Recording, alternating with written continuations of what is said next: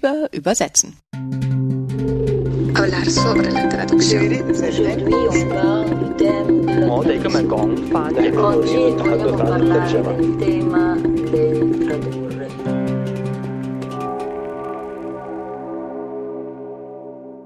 Herzlich willkommen zur achten Folge von Über Übersetzen.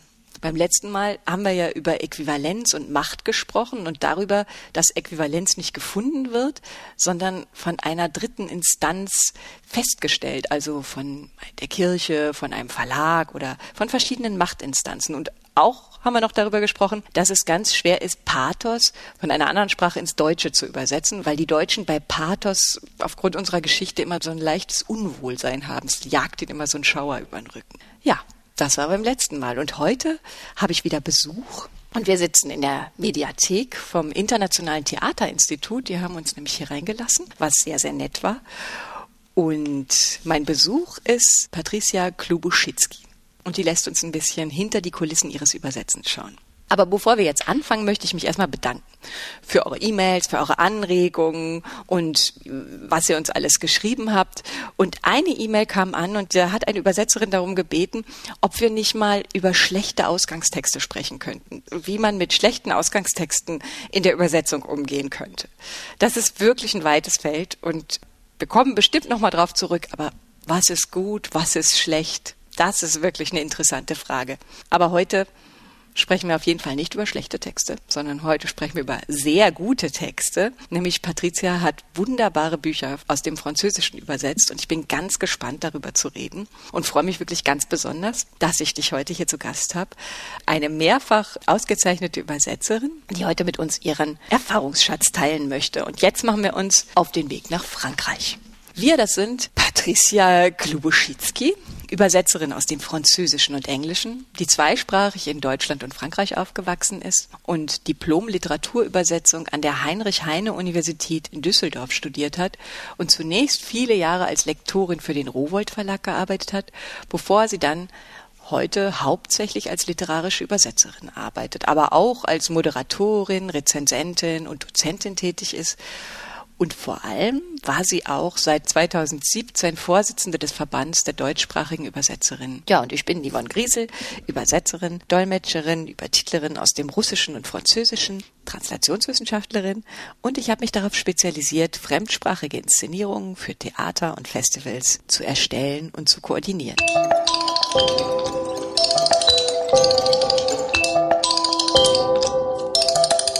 Also, wir haben ja im letzten Podcast gehört, wie Sandra Hetzel sich einfach so aufgemacht hat und in einer Moschee Arabisch gelernt hat und dann auf so ganz verschlungenen Wegen zur Übersetzerin geworden ist. Und es gibt so viele Wege, wie man Übersetzerin werden kann. Aber heute freue ich mich ganz besonders, dass du, Patricia, bei uns zu Gast bist. Und du hast an der Heinrich-Heine-Universität Literaturübersetzen studiert hast lange als Studentin bei Professor Nies gearbeitet und bist dann erstmal Lektorin geworden beim Rowold Verlag, bevor du dich ganz dem Übersetzen danach gewidmet hast und großartige AutorInnen wie Sophie Devry, Valérie Zenati, Ruth Silbermann und viele andere übersetzt hast. Aber zuerst mal möchte ich mich heute hier bei dir bedanken und zwar im Namen ganz vieler ÜbersetzerInnen, weil Heute, wo dieser Podcast ausgestrahlt wird, endet deine Amtszeit. Der letzten vier Jahre, die du im VDÜ, dem Verband deutschsprachiger UbersetzerInnen, vorgestanden hast. Und das war extrem wichtig. Du hast uns allen eine Stimme gegeben in der Presse, vor Verbänden, in der Öffentlichkeit. Und das kommt uns allen unglaublich zugute.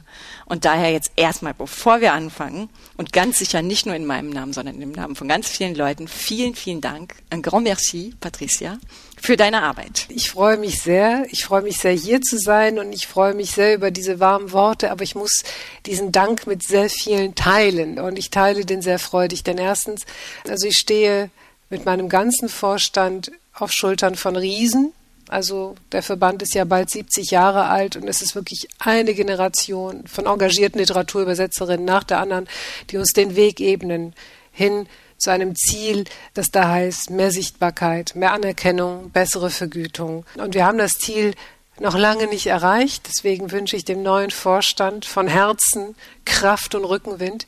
Aber es sind auch sehr, sehr viele, die sich in diesem wunderbaren Verband engagieren, ohne dass sie einem der beiden Gremien angehörten. Mhm. Ja, also das ist mir sehr wichtig zu sagen. Also ich, ich bin da wirklich ein Rädchen im Getriebe gewesen. Das, was du gerade angesprochen hast, das ist die Frucht der Arbeit wirklich, also von aller Angehörigen der Honorarkommission, aller Angehörigen des Vorstands, unserer Webredaktion, unserer Pressestelle, unserer Redaktionszeitschrift übersetzen. Also ich, ich werde jetzt nicht alle aufzählen können, weil dann ist die halbe Stunde voll. Aber das muss man sich wirklich vor Augen führen. Es mindestens 100 Engagierte. Also die Seele unseres Verbands ist, ist sehr, sehr viel größer als meine. Ja, du übersetzt ja aus dem Französischen und aus dem Englischen. Wir werden heute mehr über Französisch reden, weil ich glaube, das ist auch deine Sprache, die dir noch näher liegt, aber wir wollen heute auch ein bisschen über das Französische reden.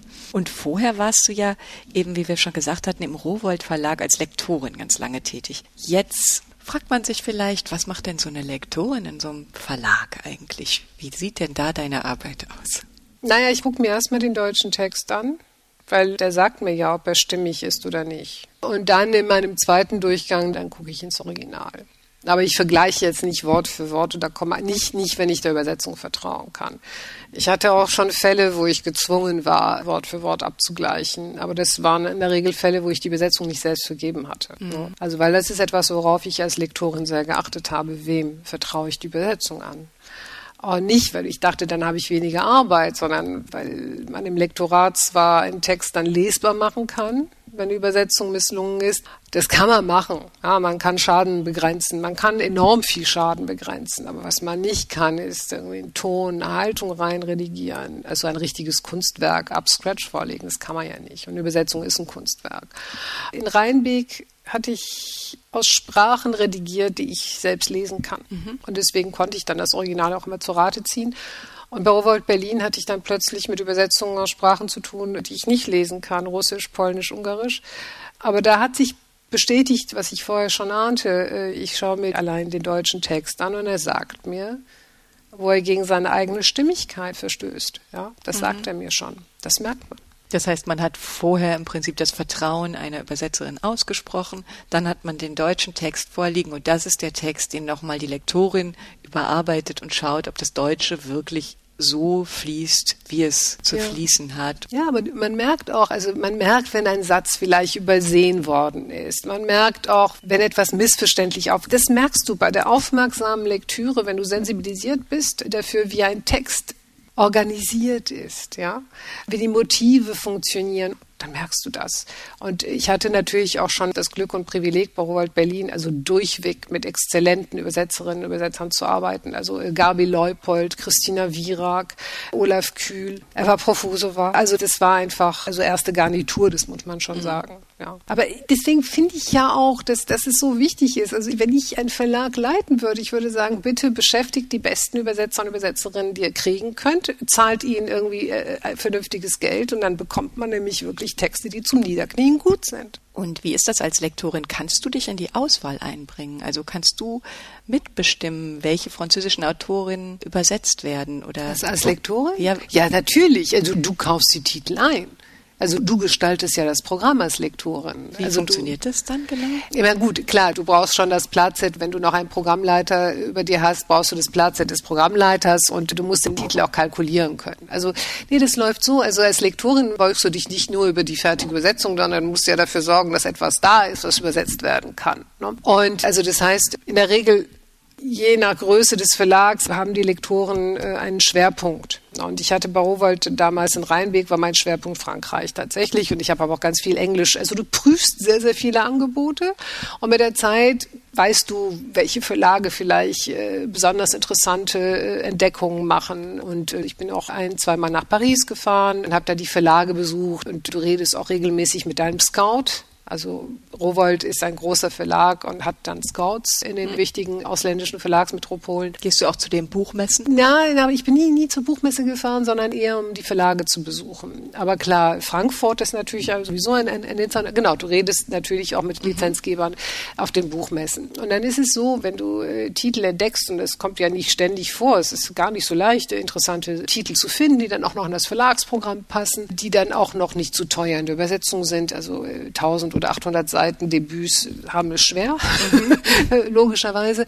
Das heißt, du musst auch gucken, dass du einigermaßen eine Auflage kalkulieren kannst. Ne? Also wenn du eine Preziose entdeckst, von der du weißt, du kannst nur 200 Exemplare verkaufen, das wirst du bei einem großen Verlag, wirst du das Projekt nicht machen können, weil sich das nicht rechnet. Ja. Ne?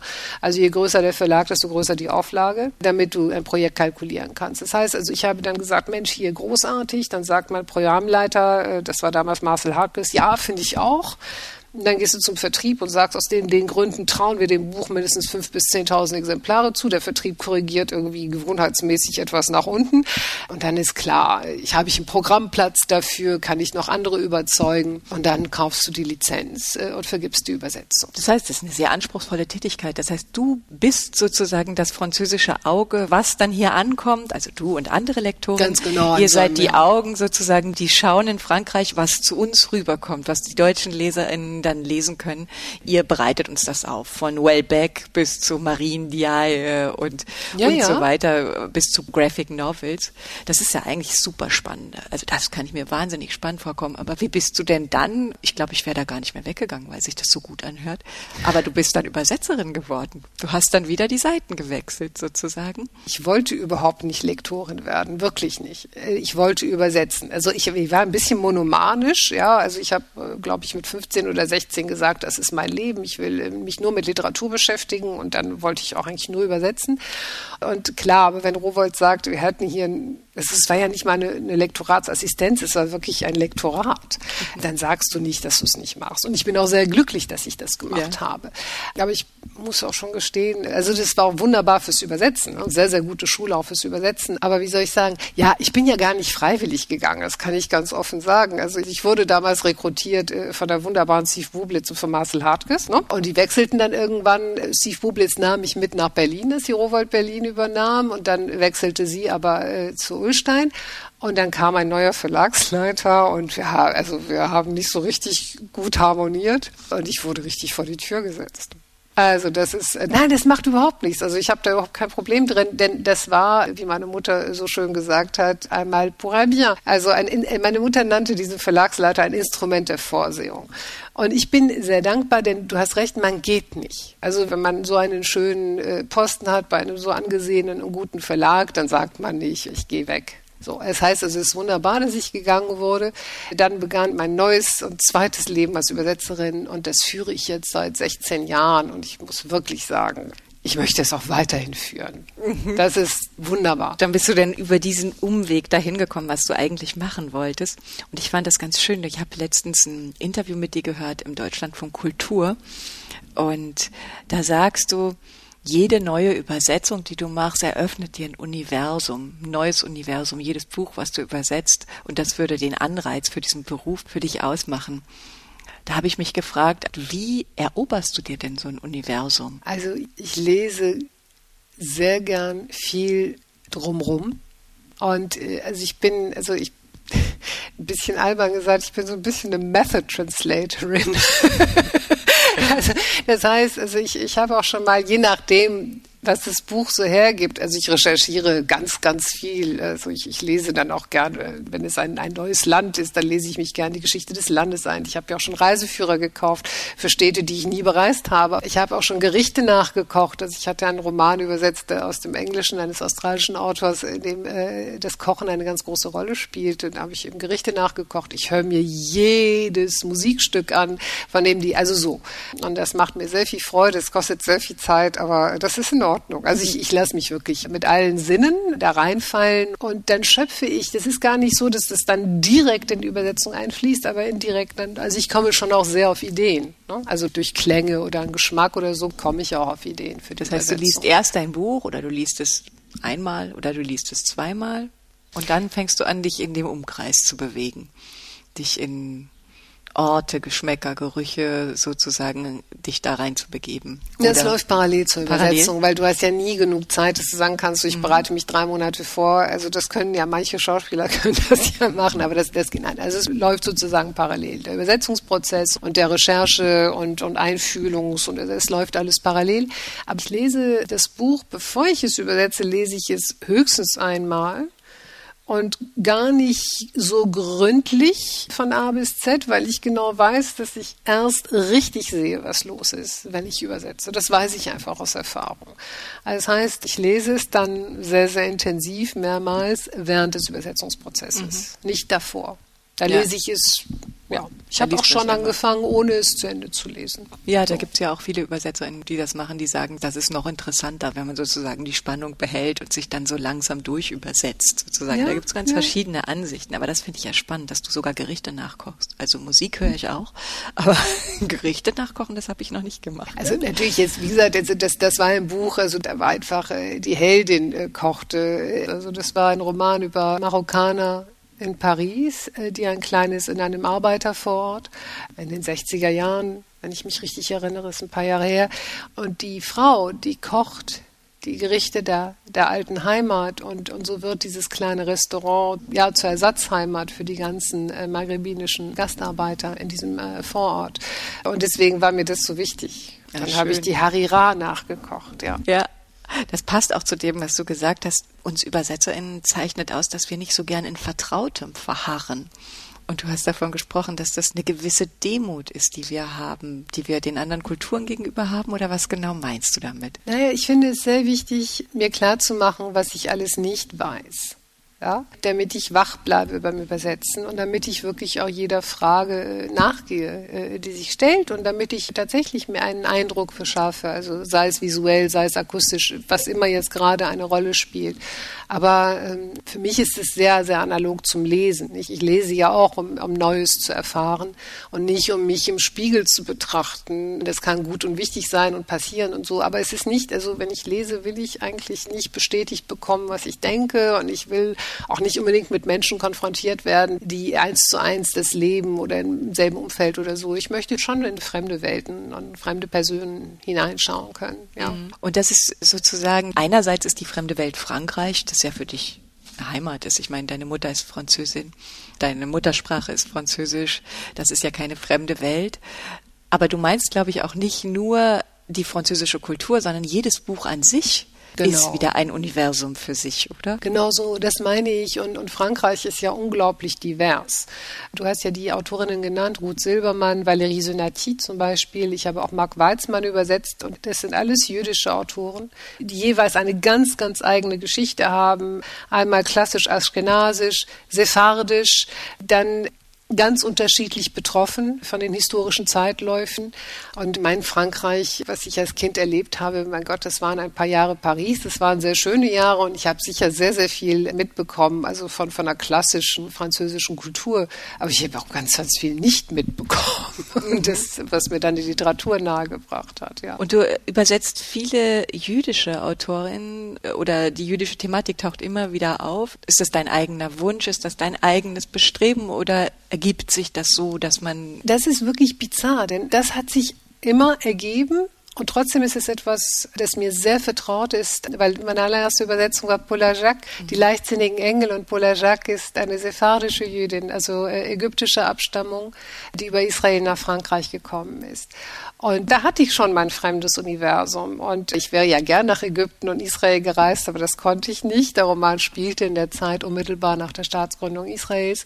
Und es waren ganz, ganz viele Beweise auf die Religion. Und äh, sie hatte Gebete ersonnen. Und ich, äh, ich habe dann, das weiß ich noch, ich habe einen Rabbiner in Düsseldorf aufgesucht also in meiner Studienstadt. Und das war eine der schönsten Rechercheerlebnisse. Der, der hatte eine solche Freude, mir die Fragen zu beantworten, lachte und sagte, mein Gott, was für eine blühende Fantasie Ihre Autorin doch hat. Es bringt in mir etwas zum Klingen, weil meine Familie, also die Familie meines Vaters, hat also wirklich auch eine, eine solche Exilgeschichte, dass ich immer das Gefühl hatte, ich tauche da absolut im Vertrauten ein. Mhm. Also es sind so viele Elemente, die auch in meiner Familiengeschichte einfach eine große Rolle spielen. Aber das ist sozusagen, du hast nicht selber die jüdische Kultur sozusagen, sondern du arbeitest dich ein, du recherchierst. Das ist im Prinzip ja auch die Antwort auf diese Frage, die sich jetzt gerade immer alle fragen. Wer kann wen übersetzen? Dürfen wir jemanden übersetzen?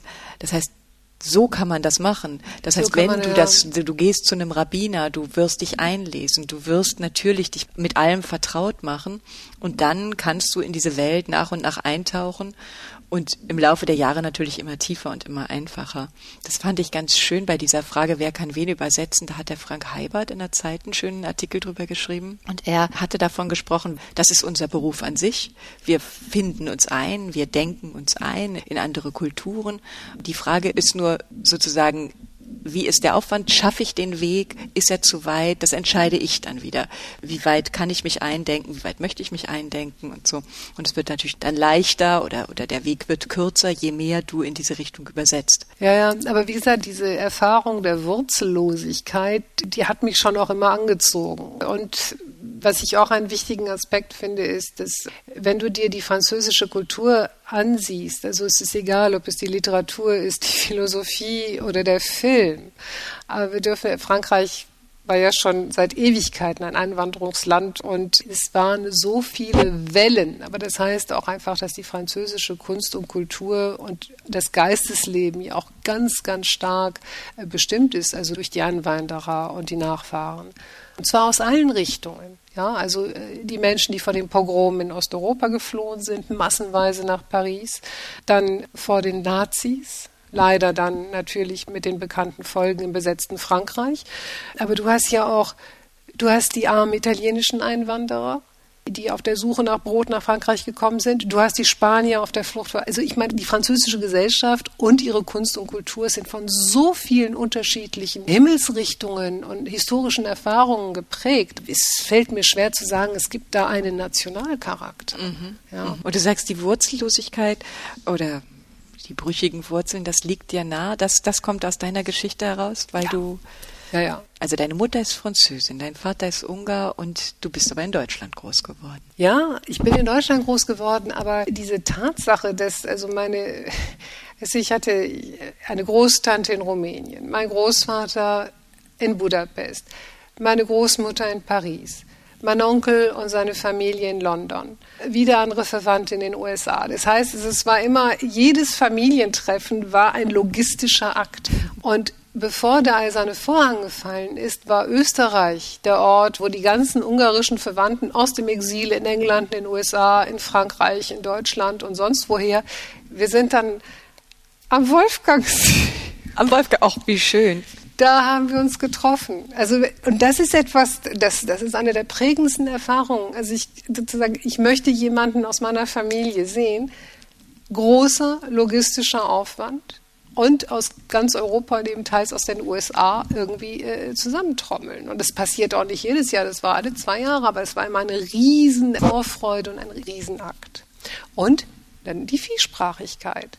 Mhm. Ja? Weil und welche Sprache habt ihr gesprochen? Was ist deine Muttersprache? Französisch. Französisch. Und welche Sprache hat diese riesige Familie denn miteinander gesprochen? Das ist ja genau das Wunderschöne. Die alte ungarische Generation spricht einfach per se vier Sprachen. Ja, die sprachen alle Ungarisch, die sprachen alle Deutsch, dieses wunderschöne Österreichische, dieses wunder, wunderschöne Vorkriegsösterreichisch.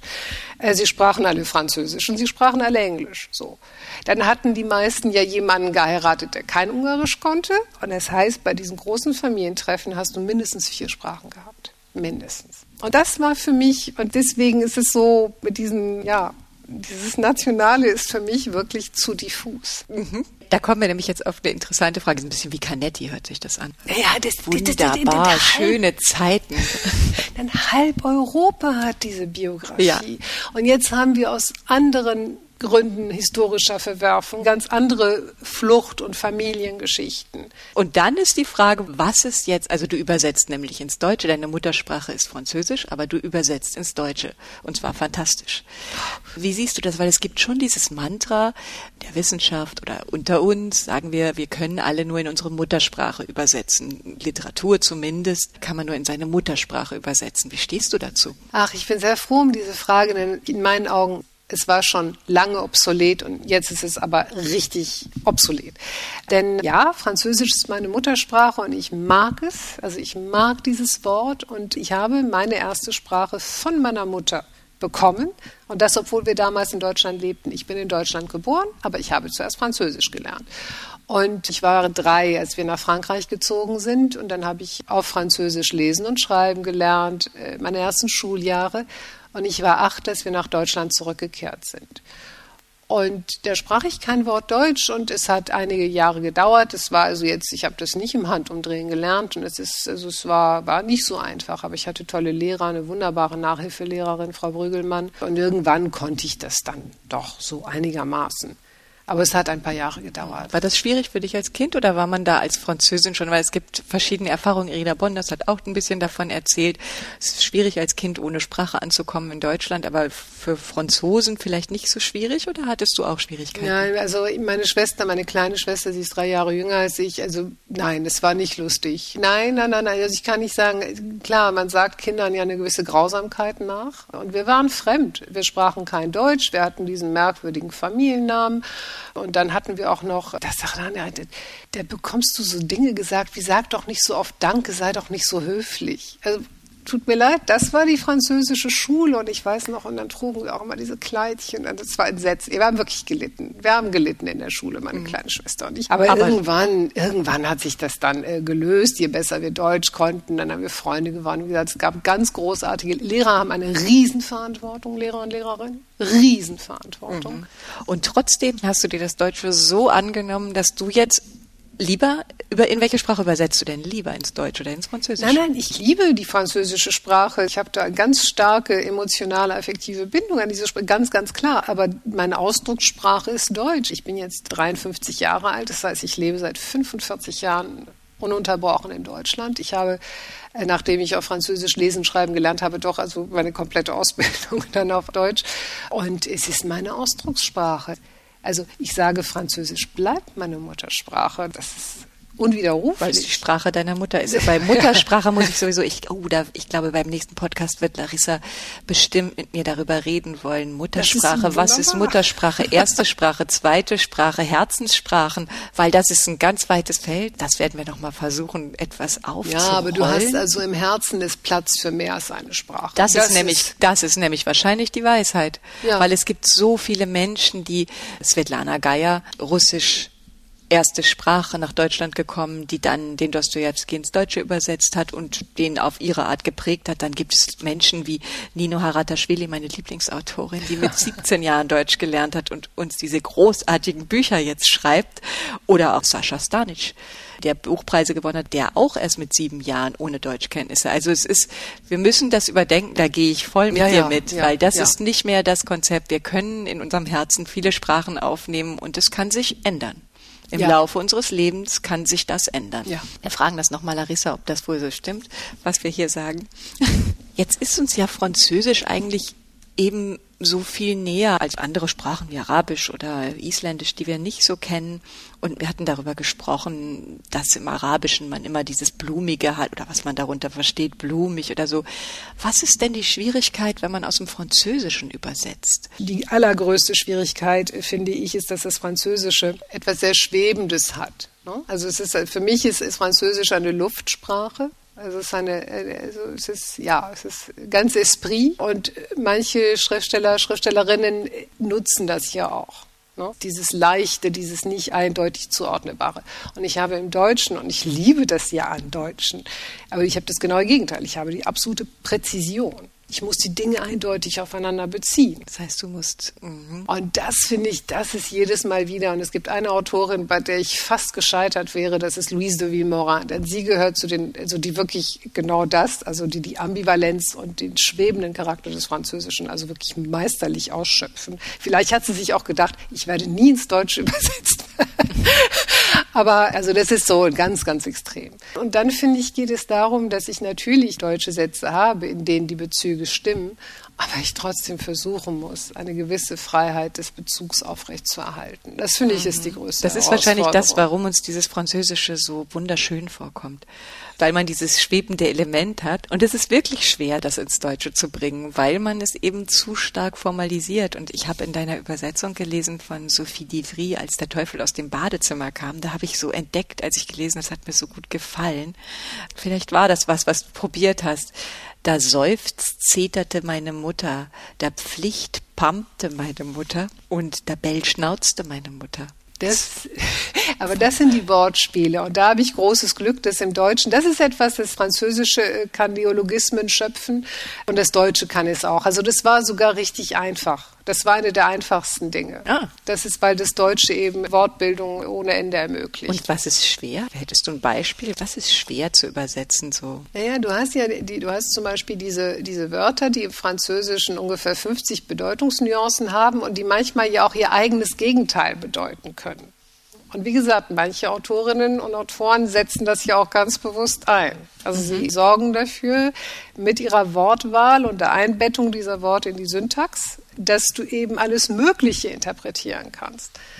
Und ich habe im Deutschen ja nicht die Möglichkeit. Ich finde kein Wort, das im Deutschen das so viele Nuancen und dann auch noch das eigene Gegenteil beinhaltet. Mhm. Oder vielleicht ganz selten mal. So. Das war genau das, was wir mit Larissa auch besprochen hatten, als wir über Interpretation gesprochen haben, wie schwer das ist. Oder eine gute Übersetzung macht im Prinzip aus, wenn man die Leerstellen offen lässt und nicht füllt. Und das ist eben so schwer, weil das Französische doch viele Lücken zur Fantasiebildung lässt und das Deutsche fordert eher ein, dass wir sie schließen. Richtig. Und das ist wahrscheinlich dieser ganz schwierige Grad fürs Französische, dass man die Lücken zur Fantasie offen lässt. Ja, und deswegen muss ich auch sagen, ich finde es sehr hohlsam, dann gelegentlich auch mal aus dem Englischen zu übersetzen. Das Englische hat auch seine Herausforderungen. Also ich will überhaupt nicht sagen, also äh, nicht, also Karin Wittfon hat ja schon darauf aufmerksam gemacht. Nein, also das Englische hat seine ganz eigenen Herausforderungen, aber es gibt eine größere Nähe zum Deutschen äh, ja, ist ja auch, die Sprachen sind verwandt, aber das ist Englische hat eben auch diesen unglaublich reichen Wortschatz. Ne? Für alles gibt es ja sogar zwei, drei Benennungen wegen der sächsischen und der, der lateinischen Wurzel. Aber es ist konkreter als das Französische und da ist es dem Deutschen näher. Und dann habe ich nicht diese Gewissenspein. Ne? Also mhm. habe ich jetzt zu viel ausgefüllt tatsächlich bei der Übertragung ja. aus dem Französischen. Ja. Ja. ja, wahrscheinlich ist es das. Und vielleicht beenden wir einfach mal unser Gespräch mit einem Zitat aus dem, oder wir lesen einfach mal eine Stelle aus Ruth Silbermanns vermissten Stelle, was Patricia übersetzt hat. Und ich glaube, da wird ganz viel deutlich von dem, was wir meinen, von diesem Schwebenden, weil ich finde, du hast das da wunderschön gelöst an der Stelle. Das hört sich ganz wunderbar an. Und deswegen gebe ich dir mal das letzte Wort. Die Spuren der durchlebten Jahrhunderte riss ich mit in die Tiefe die Spuren des werwölfischen Jahrhunderts, das ich früher mit aller Macht lebendig halten wollte, wie vor mir schon Mama. Für sie war ich die Lebende schlechthin, auf ewig, ihr Wunder, unberührt von Nebel und grauen Gefilden, unversehrt, ein geretteter Vogel, den sie als Eroberer in die weite Welt entsandt hatte. Dankeschön. Danke. Ja, das war über Übersetzen. Ich hoffe, es hat euch, es hat Ihnen Spaß gemacht. Auf unserer Website überübersetzen.de verlinken wir alle Informationen zu dieser Folge und ein paar interessante Texte über Übersetzen. Und wenn Sie mögen, abonnieren Sie über Übersetzen auf Spotify und überall, wo es Podcasts gibt. Auf Apple Podcast freuen wir uns über Bewertungen. Empfehlen Sie uns weiter, diskutieren Sie mit uns auf Twitter, Facebook, Instagram. Und wenn Sie oder ihr Fragen habt, Anregungen oder Kritik, dann könnt ihr uns einfach per E-Mail kontaktieren. Schreibt uns einfach an podcast.sprachspiel.org. Wir freuen uns auf jeden Fall über Feedback. Ja, dann bis zum nächsten Mal. Tschüss. Wij willen vertalen. Wij willen tolken. Punt И, por supuesto, hablar de la traducción. Переводить, переводчица, переводчик, переводчик. Обсуждаем наши переводы. Переводить. Ты переводчица?